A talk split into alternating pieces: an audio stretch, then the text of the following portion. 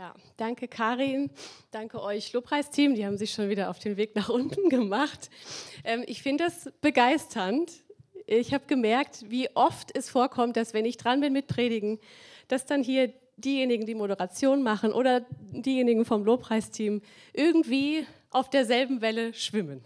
Und es war auch vorhin wieder so, Elisabeth, du hast was gesagt vom lebendigen Wasser. Das kommt auch in der Predigt jetzt vor. Und ich freue mich immer, wenn ich entdecke, irgendwas ist da dran. Wir haben gehört und wir haben gemeinsam, unabhängig voneinander, dasselbe gehört.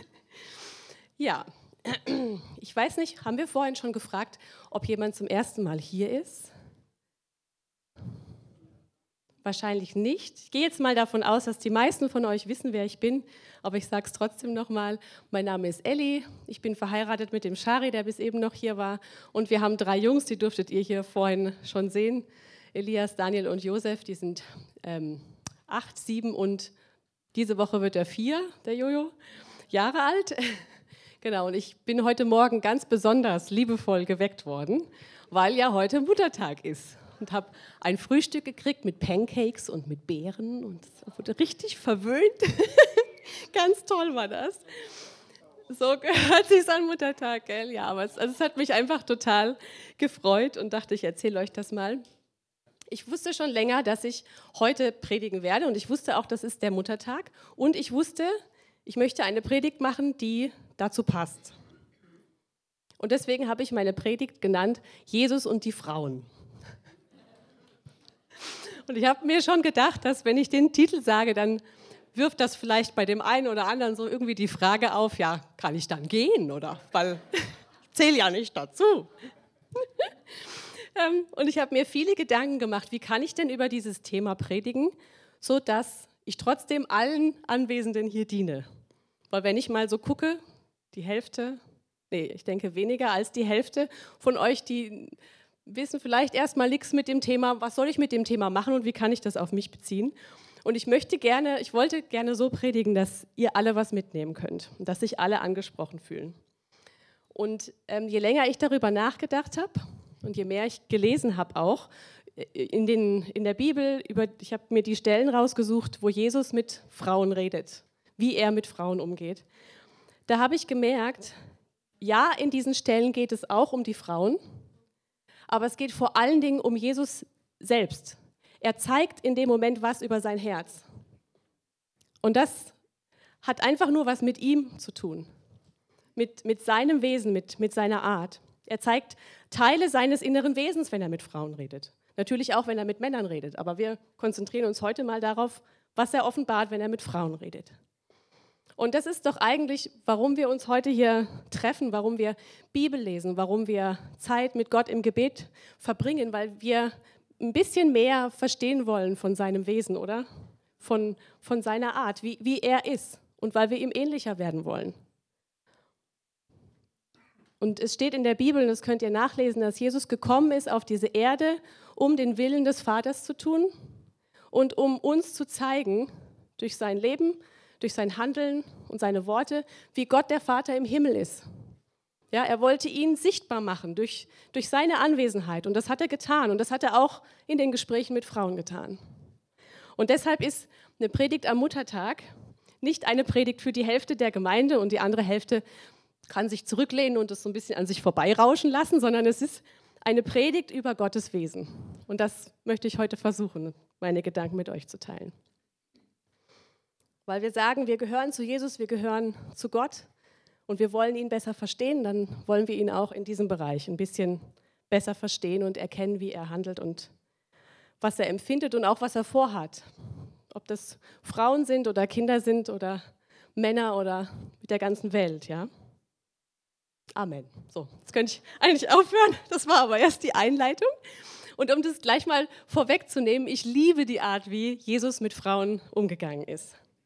Und ich glaube, um das Gewicht davon, was, was Jesus da gemacht hat und wie Jesus umgegangen ist mit Frauen, besser verstehen zu können, müssen wir uns nochmal in Erinnerung rufen, was war denn eigentlich der Hintergrund, vor dem er das getan hat. Ja, wir müssen uns in Erinnerung rufen, ähm, wie ging es Frauen eigentlich damals? In was für einer Gesellschaft haben die gelebt? Wie wurde normalerweise mit ihnen umgegangen? Weil sonst verstehen wir, glaube ich, vieles von dem nicht, was Jesus getan hat, oder wir erfassen es nicht in, in der Fülle. Das war nämlich lange vor der feministischen Bewegung. Es war lange vor dem Zeitpunkt, an dem es Gleichstellungsbeauftragte in den Unternehmen gab, die da mal so ein bisschen drauf geachtet haben. Frauen hatten kein Wahlrecht, die durften nicht vor Gericht ziehen, sie hatten keine politischen Ämter oder selbst, selbst im fortschrittlichen Rom konnten Frauen in der Regel keine öffentlichen Ämter bekleiden. Und sie konnten auch keinen politischen Einfluss ausüben, es sei denn, sie waren mit einem Mann verheiratet, der ein politisches Amt innehatte. Und dann konnten sie ihren Mann beeinflussen und dann indirekt. Ne? Das, wahrscheinlich auch öfter ist das passiert. Aber prinzipiell waren das Männersache. Und es war ganz klar getrennt, was ist Frauensache, was ist Männersache. Es war eine Gesellschaft, wo Frauen sehr abhängig waren. Und das heißt, das meiste von dem, was mit Ehre und Anerkennung zu tun hatte und mit, mit Freiheit vielleicht und auch so das meiste, was mit Spaß zu tun hatte, war normalerweise Männern vorbehalten. Frauen hatten eine Rolle und die hatten sie auch zu erfüllen. Und es war nicht so wie heute, so mit Selbstverwirklichung und lebe deine Träume und so. Und auch im Judentum waren zum Beispiel Frauen nicht eingebunden in, in religiöse Diskussionen oder Gespräche. Das war Männersache. Und das müssen wir im Hinterkopf behalten bei diesen Begegnungen von Jesus mit Frauen. Und keine Angst, ich mache hier keine, es soll keine feministische Predigt sein, ja? Nicht, dass ihr das denkt.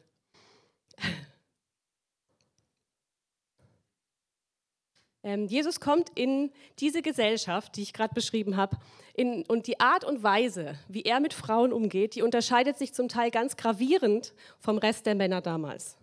Und zwar so sehr, dass er an manchen Stellen ganz viel Entrüstung und Unverständnis hervorgerufen hat. Und ich glaube auch, wenn auch bei uns ist das so, wenn wir uns vorstellen, wenn wir uns Jesus vorstellen, wie er durch Israel gezogen ist oder die Bilder, die vor unserem inneren Auge auftauchen. Vielleicht denkt ihr zum Beispiel an das letzte Abendmahl von Leonardo da Vinci, ja? dieser lange Tisch mit den Männern, die da sitzen und Jesus in der Mitte. Es sind meistens Männer, die da vor unserem Bild auf, vor so inneren Auge auftauchen. Und man könnte so das Gefühl kriegen, Jesus war eigentlich nur von Männern umgeben und hat auch hauptsächlich mit Männern geredet und so. Ähm, aber Überraschung, Jesus hat nicht nur Männer um sich geschart, sondern auch Frauen. Wir lesen zum Beispiel in Lukas 8, Verse 1 bis 3. Und ich lese das alles aus der Elberfelder. Und es geschah danach, dass er nacheinander Städte und Dörfer durchzog, indem er predigte und die gute Botschaft vom Reich Gottes verkündigte. Und die zwölf mit ihm, da haben wir die zwölf Jünger. Und einige Frauen, die von bösen Geistern und Krankheiten geheilt worden waren. Maria, genannt Magdalena, von der sieben Dämonen ausgefahren waren. Und Johanna, die Frau des Chuza, Chusa, des Verwalters Herodes und Susanna und viele andere, die ihnen mit ihrer Habe dienten. Also hier werden drei aufgezählt, aber es ist doch immer wieder die Rede von Frauen, die ihm nah waren, die ihn unterstützt haben, wenn sie über Geld verfügt haben, die ihn auch finanziell unterstützt haben, die ihn begleitet haben zum Teil. Und ich glaube, das ist uns manchmal gar nicht so bewusst, in welchen Beziehungen Jesus da auch zu Frauen stand.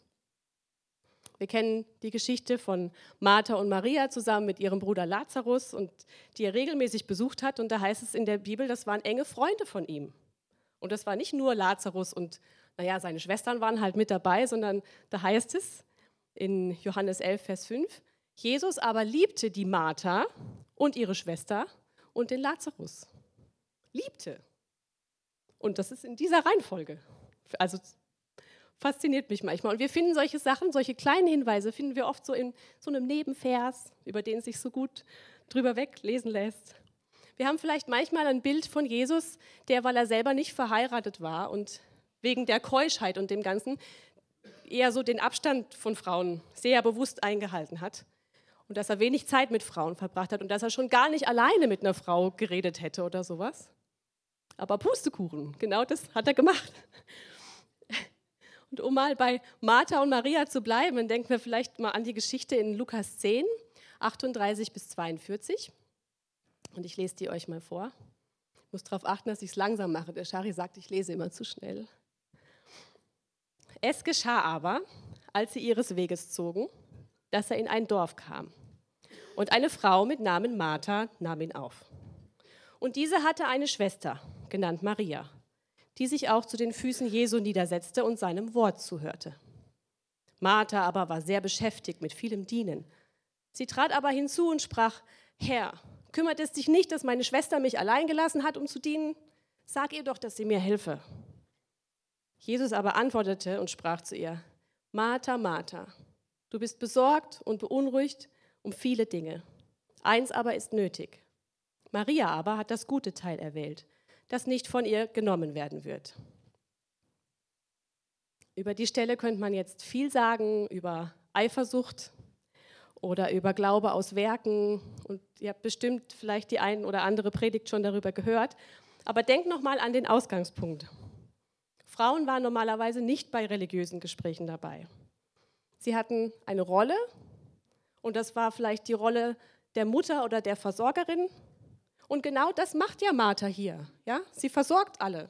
Sie kocht, sie putzt, sie kümmert sich um die Gäste, sie macht es allen gemütlich und bequem, sie fragt vielleicht nach, was jeder braucht und besorgt es dann, organisiert. Und damit tut sie genau das, wozu sie erzogen worden ist. Ja, ihre lebenslange Erziehung war in diese Richtung und sie macht es gut. Sie erfüllt das Bild, wir haben so einen schönen Ausdruck, einer treu sorgenden Ehefrau. Gibt es ja sogar in der, in der deutschen Sprache. Ja? Und überlegt euch mal, was man sich darunter so vorstellt. Und natürlich ärgert sie sich dann darüber, dass Maria, die hat eigentlich die gleiche Erziehung genossen wie sie, aber die setzt sich halt dahin, hört zu, macht nichts. Und dann wendet sie sich an Jesus und Jesus sagt ihr hier, Martha, Martha, du bist besorgt und beunruhigt um viele Dinge, eins aber ist nötig. Maria aber hat das gute Teil erwählt und so weiter. Was, was heißt denn das jetzt? Also welche Aussage trifft denn Jesus hier eigentlich? Und ich glaube, dass er das nicht mit so einem genervten Unterton gesagt hat, so von wegen, ach Martha, du hast halt nicht verstanden. Das, was ich zu sagen habe, das ist viel wichtiger. So, ich glaube nicht, dass er das gemeint hat, sondern ich glaube, was er eigentlich sagen wollte, ist Maria, äh, Martha, Entschuldigung, du darfst. Du darfst auch. Kennt ihr noch diese Werbung? du darfst. Irgendwie ist das länger. Ist bitte eingefallen. Jesus sagt nicht, du hast es halt nicht kapiert, Martha, sondern was er eigentlich sagen will, ist, du darfst auch, Martha. Vor mir bist du auch dann was wert, wenn du nicht diese Rolle erfüllst und wenn du nicht diese schwere Last trägst und wenn du alles perfekt hinkriegst. Du darfst auch. Komm zu mir, komm her, ich habe eine Botschaft für dich, die dich wirklich frei macht. Und ich sehe Wert in dir ohne deine Funktion. Und ich sage das nochmal, weil ich glaube, vielleicht muss das jemand hören. Ich sehe Wert in dir, auch ohne deine Funktion. Und er hat damit keine Wertung gemacht. Er hat nicht gesagt, hier an meinen Füßen sitzen ist besser oder ist wichtiger als Leuten dienen oder sich anstrengen. Das ist gar nicht, was er meint hier, glaube ich. Darum ging es ihm nicht. Aber nur diese Rolle zu erfüllen und sich nur dann richtig und gut und irgendwie wertvoll zu fühlen, wenn man, wenn, man, wenn man das perfekt hinkriegt. Diese Last, die hatte nicht Jesus Martha auferlegt. Und ich glaube, er wollte sagen, das kommt nicht von mir, diesen Druck oder dieses Gefühl, Erwartungen gerecht zu werden. Das ist nicht, was von meinem Vater kommt. Das habe ich nicht dir gegeben. Und deswegen hatte Maria da was verstanden. Und das will er ihr nicht wieder wegnehmen. Das wird nicht mehr von ihr weggenommen. dieses falsche Joch, das kommt nicht von mir und es kommt auch nicht vom Vater und das lege ich auch der Maria nicht wieder auf. Und es gilt auch dir, Martha. Und damit gilt es auch uns. Jesus stößt die damaligen Konventionen, was Frauen und Kinder anging, vor den Kopf. Wenn wir mal an die Stelle denken, wo die Kinder zu Jesus kommen wollen und die Jünger in, ihrem, in ihrer besten Absicht versucht haben, die Mütter und die Kinder, weil die waren laut und die haben gestört, ja, ein bisschen wegzuschicken, weil der Meister, der hat jetzt gerade Wichtiges zu tun, der, der redet hier und die Leute wollen ihm zuhören. Und was macht Jesus? Er korrigiert sie vor allen. Er sagt, nein, lass die Kinder zu mir kommen. Und da sehen wir Gottes Herz. Das ist seine, seine Prioritätenliste. Und das berührt mich so, weil es, weil es so gegen dieses Ja, dieses Schema ist dieses Schubladen. Jesus hat überhaupt sehr, sehr außerhalb von allen Schubladen, die es damals gab, gelebt und gehandelt und geredet. Und ich möchte gerne eine weitere Begebenheit von Jesus mit einer Frau mit euch ein bisschen detaillierter lesen. Die wird länger, aber wir machen immer wieder Portionen und ähm, überlegen dann, was da so für uns drinsteckt. Und zwar steht das in Johannes 4, Verse 1 bis 19.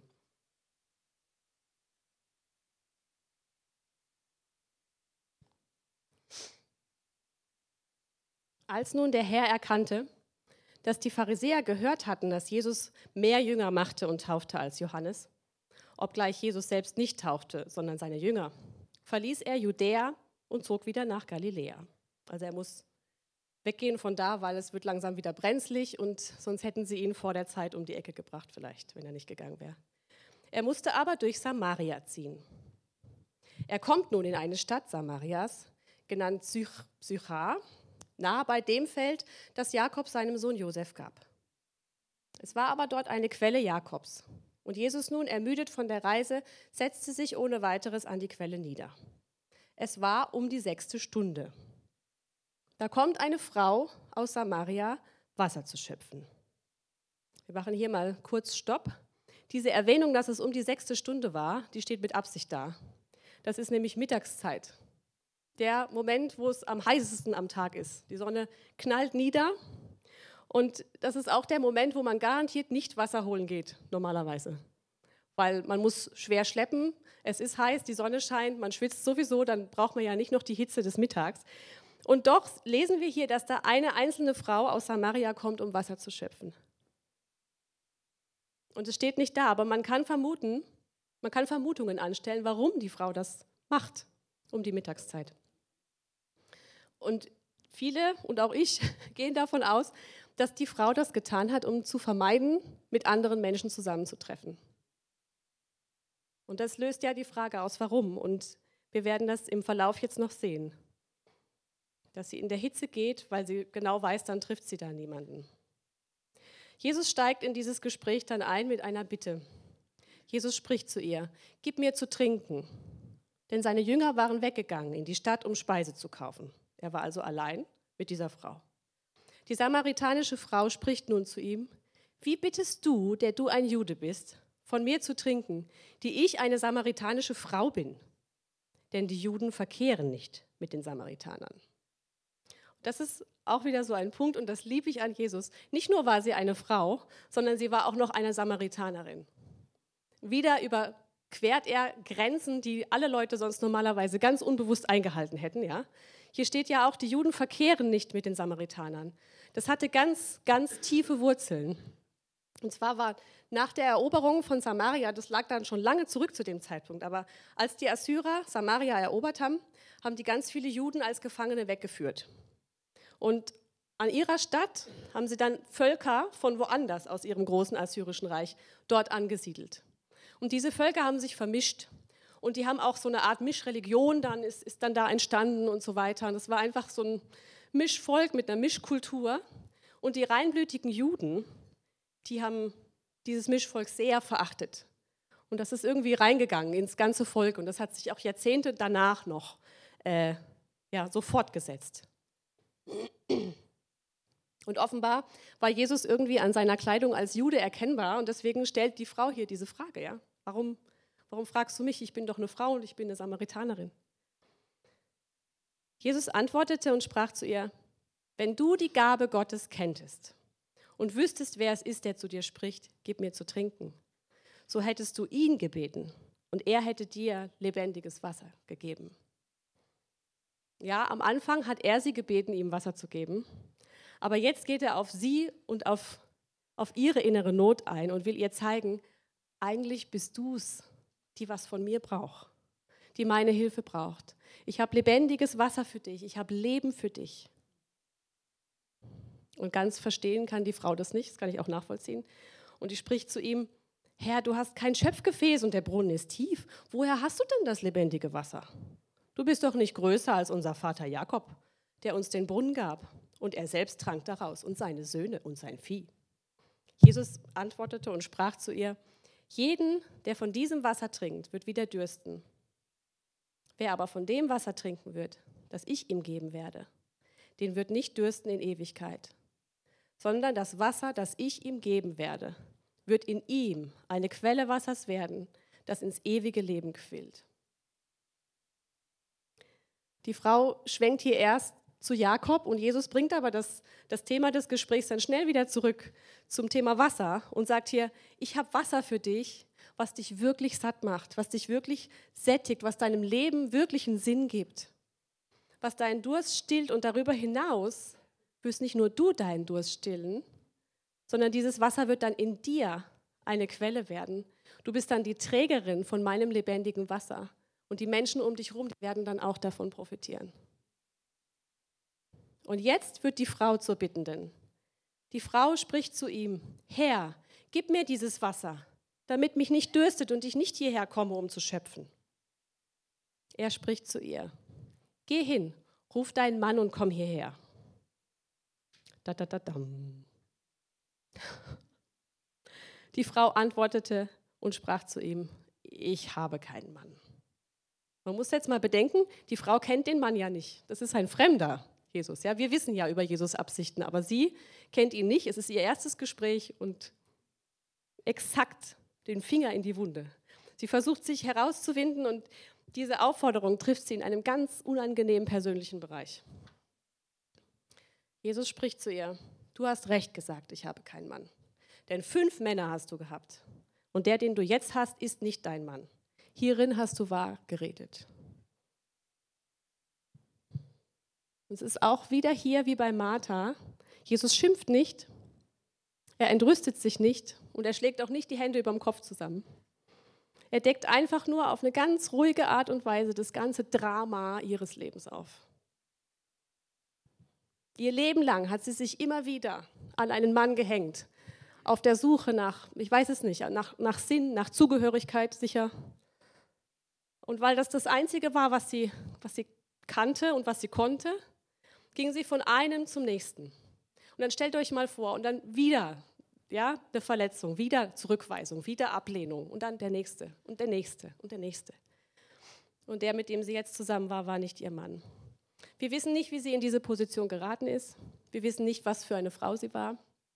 Aber ich glaube, es wird klar, dass sie nicht glücklich war mit dieser Situation dass es ihr nicht das gegeben hat, wonach sie gesucht hat. Die Frau spricht zu ihm, Herr, ich sehe, dass du ein Prophet bist. Eigentlich bleibt ihr nichts außer anzuerkennen, ja, du hast recht. Du hast recht. Und daran schließt sich dann ein längeres theologisches Gespräch an. Und ich glaube, darauf will ich jetzt gar nicht mehr eingehen, weil das würde vom Thema wegführen. Und das könnte noch eine andere Predigt füllen. Aber was wir hier sehen, ist, Jesus berührt ihren wunden Punkt. Er verachtet sie aber nicht und er lehnt sie nicht ab dabei. Und ich glaube, das ist eine Kunst, dass man jemandem die Wahrheit sagen kann über ihn selber, ohne Ablehnung und trotzdem mit einem offenen Herz, ihn, ihn praktisch gleichzeitig unsichtbar umarmen. Ja? Und das macht Jesus so oft, egal mit Frauen, mit Männern. Er verachtet sie nicht, er lehnt sie nicht ab und er zeigt ihr, was sie wirklich braucht und er stillt ihr wahres inneres Bedürfnis. Er zeigt ihr, dass er ihr geben kann, was sie braucht. Und dann danach, dann nimmt er sie noch ernst genug, um theologisch auf ihre Fragen einzugehen. Das finde ich auch so toll. Da, wo sie stand, wo sie Fragen hatte, er nimmt sich Zeit und dann redet er mit ihr und er geht darauf ein. Und dieses Verhalten von Jesus, ich denke, das ist genau das, was ihn so unwiderstehlich und auch so kontrovers gemacht hat. Und das ist das Wesen, was auch zu unserem Wesen mehr und mehr werden soll. Ich wünsche mir das für, für mich, ich wünsche mir das auch für die, für die Gemeinde, für euch. Ob Frauen oder Männer, ich denke, diese Stelle zeigt einmal mehr und einmal tiefer, dass Gott nicht an der Oberfläche interessiert ist. Und wie sehr er Heilung und Leben mitbringt in jede Situation, wo immer er hingeht. Jetzt, ähm, ich habe noch eine Stelle, wo es um seine eigene Mutter geht. Und zwar ist das, als Jesus am Kreuz hing, ganz kurz vor seinem Tod. Da lesen wir eine ganz kurze Begebenheit, die sehr viel aussagt über, über seinen Blick auf Mütter und über seinen Blick auf seine eigene Mutter ganz speziell. In Johannes 19, 25 bis 27. Es standen aber bei dem Kreuz Jesu, seine Mutter und die Schwester seiner Mutter, also seine Tante, Maria des Klopas Frau und Maria Magdalena. Als nun Jesus die Mutter sah und den Jünger, den er liebte, dabei stehen, spricht er zu seiner Mutter, Frau, siehe dein Sohn. Dann spricht er zu dem Jünger, siehe deine Mutter. Und von jener Stunde an nahm der Jünger sie zu sich. Jesus war Marias ältester Sohn.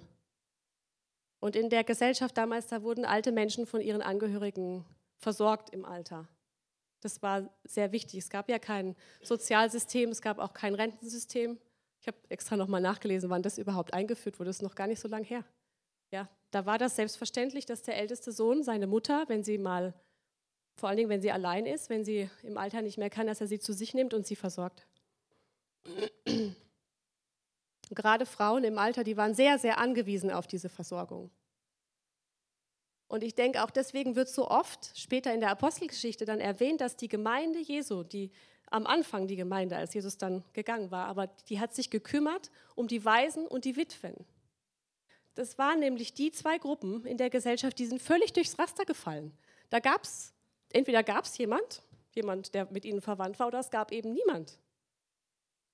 Und das war ein Alleinstellungsmerkmal der Gemeinde, dass sie sich genau um diese Gruppen gekümmert haben dass sie sie versorgt haben, ja. Und an ihren Früchten wurden sie dann erkannt. Ich finde, da kann man so viele Parallelen dann eben ziehen zwischen, zwischen dem Wesen Jesu und der, und der Gemeinde, wie die das gelebt haben. Das finde ich einfach toll. Aber jetzt zurück zu Jesus und Maria. Jesus sieht seine Mutter unten an seinem Kreuz stehen. Und er sieht ja ihr Herz. Und ihr Herz bricht, wie sie ihren Sohn da oben leiden und sterben sieht und ihm dabei zuguckt. Ja? Und in diesem Moment bittet er seinen Freund Johannes, ab dann für seine Mutter zu sorgen, weil er wusste, er kann das nicht mehr, ab jetzt. Er kann sie nicht mehr physisch und finanziell, er kann sie nicht mehr versorgen. Und deswegen übergibt er die Verantwortung, die er hatte als, als ältester Sohn, an jemanden, von dem er wusste, er kann sich auf ihn verlassen. Weil er seine Mutter liebte. In dem Moment, wo er selber am Sterben war, selber die höchste Form von Leiden durchlebt hat, da kümmert er sich noch darum, dass seine Mutter versorgt ist. Weil er sieht unsere Bedürftigkeit, ja? Und es ist ihm nicht egal. Jesus ist gekommen, um das Herz des Vaters zu offenbaren. Das ist das Herz des Vaters. Sein Vaterherz schlägt für seine Kinder, es schlägt für seine Söhne und es schlägt für seine Töchter im gleichen Maß. Und Jesus hat diesen Punkt hier nochmal gerade so klargestellt, gerade gerückt. Ich sehe nicht euer Äußeres an. Ich sehe nicht eure viele Leistung an.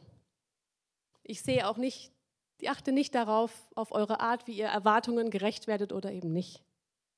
Ich will euch persönlich begegnen und ich weiß, was ihr braucht und ich bin da und ich gehe auch nicht weg.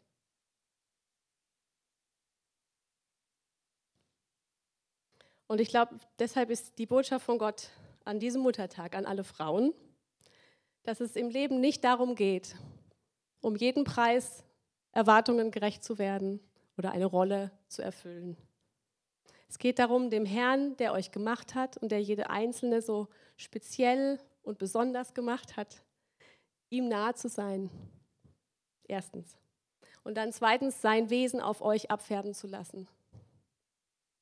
Und dann aus ihm rauszuleben und diese Trägerin seines lebendigen Wassers zu werden. Und an alle anderen, euch gilt übrigens dasselbe. Ja, da gibt es, glaube ich, keinen Unterschied. Und ich denke, darüber hinaus gilt uns allen, vielleicht so als vierten Punkt, dann auch vielleicht mit dem anderen, mag er männlich oder weiblich sein, ein bisschen mehr noch so umzugehen, wie Jesus mit Menschen umgegangen ist. Nicht auf die Oberfläche zu achten, und auch nicht entrüstet zu sein über die Fehler, weil jeder macht Fehler und alle haben Abgründe in sich, jeder. Egal wie perfekt nach außen hin alles stimmt. Darum geht es nicht. Darum geht es Jesus nicht und, und sein Wesen soll unseres werden und auf uns mehr und mehr abfärben. Und ich bin so dankbar, dass er da ist und dass seine Liebe nicht von uns weggenommen wird.